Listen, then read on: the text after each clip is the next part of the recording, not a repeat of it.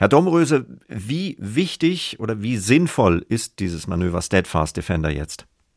Ja, vielen Dank, dass Sie mich danach fragen. Das ist natürlich wichtig, so wie jeder Spitzensportler immer trainieren muss, sei es im Tennis, sei es im Fußball, um ordentlich eine Performance zu haben. So muss die Bundeswehr, so müssen die NATO-Kräfte zusammen üben.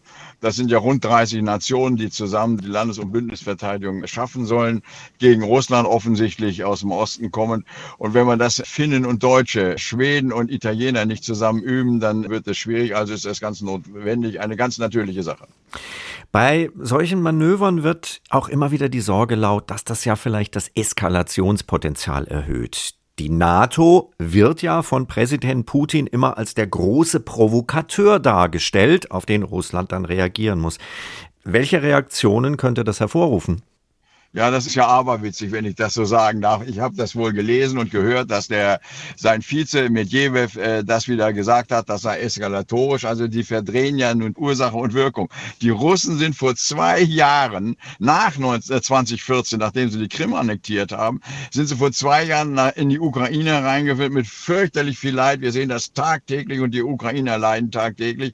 Und wir trainieren, wir machen uns nur fit zur Verteidigung unseres Gebietes und unserer Bevölkerung. Und das nennt nennen die eskalatorisch. Also das ist äh, ein alter Versuch, aber das zieht natürlich nicht und das überzeugt keinen und mich schon gar nicht. Wie würden Sie sagen, steht Europa grundsätzlich verteidigungstechnisch da? Speziell jetzt vor dem potenziellen Szenario einer erneuten Präsidentschaft Trump in den USA und einer dann geschwächten NATO. Ja, ob sie dann geschwächt ist, das muss man mal sehen. Ich würde da auch nicht zu viel reinreden. Macron, Präsident Frankreichs, hat ja schon mal gesagt, sie sei hirntot.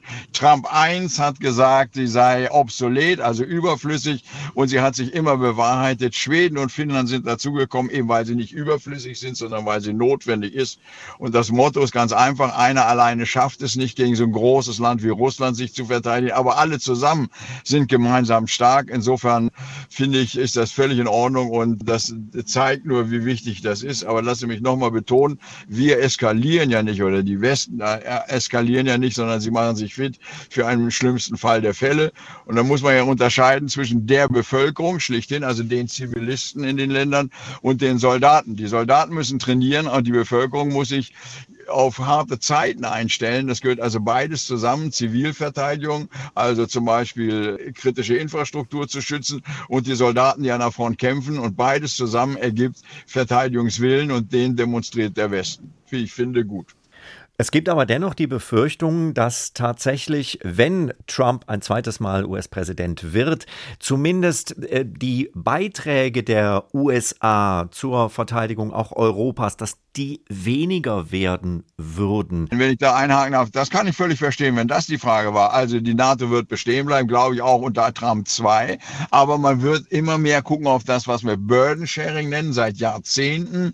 Halbe, halbe haben wir immer gesagt, die Europäer die eine Hälfte und die Amerikaner, also Kanada und Amerika, äh, die USA, die andere Hälfte, was ein großzügiges Teilungsangebot ist. Und heute kann man sagen, zumindest zu meiner aktiven Zeit, 70 Prozent kommt von den Amerikanern, von Toten bis Geld bis Personal und das wird er reduzieren, wahrscheinlich strenger als früher, ein bisschen unhöflicher, ein bisschen ruppiger vielleicht, dass er sagen wird, pass mal auf, wir haben halbe halbe gesagt und 70 30 ist nicht halbe halbe. Entweder ihr kommt in den Puschen oder ich reduziere. Und was würde Hallo? das für Europa bedeuten? Ja, anstrengen, reinhauen. Nicht? Also für die Bundesrepublik Deutschland, das geht los bei den sogenannten zwei Prozent. Alle müssen zwei Prozent des BIPs erreichen. Das haben ja erst 20 Länder von 32. Also da ist noch Luft nach oben. Und zum anderen heißt das mehr Personal stellen und mehr Aufgaben übernehmen für die Amerikaner, sonst gehen sie. Wir müssen ein gleichberechtigter Partner sein. Und wenn ich das anfügen darf als Deutscher und Transatlantiker, in Europa leben 450 Millionen Menschen. Wir sind gleichermaßen wohlhabend wie die Amerikaner, die 350 Millionen sind. Und von daher ist es nur recht, dass wir uns selbst verteidigen.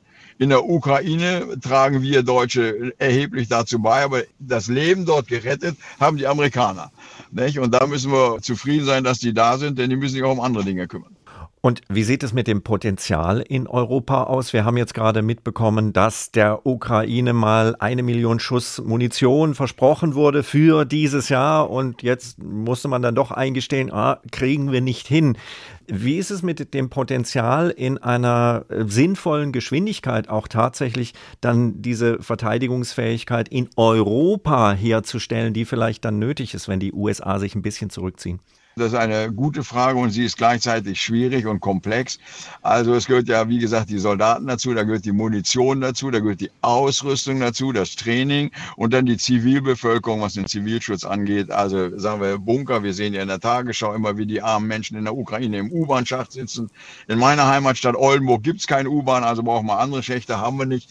Also da muss eine Menge geleistet werden. Das heißt für die Politik, wenn wir das ernst nehmen und ein gleichberechtigter Partner sein wollen, gleichzeitig die Bedrohung außerhalb halten wollen. Wir müssen mehr tun, mehr leisten im Zivilschutz, aber auch für die Streitkräfte.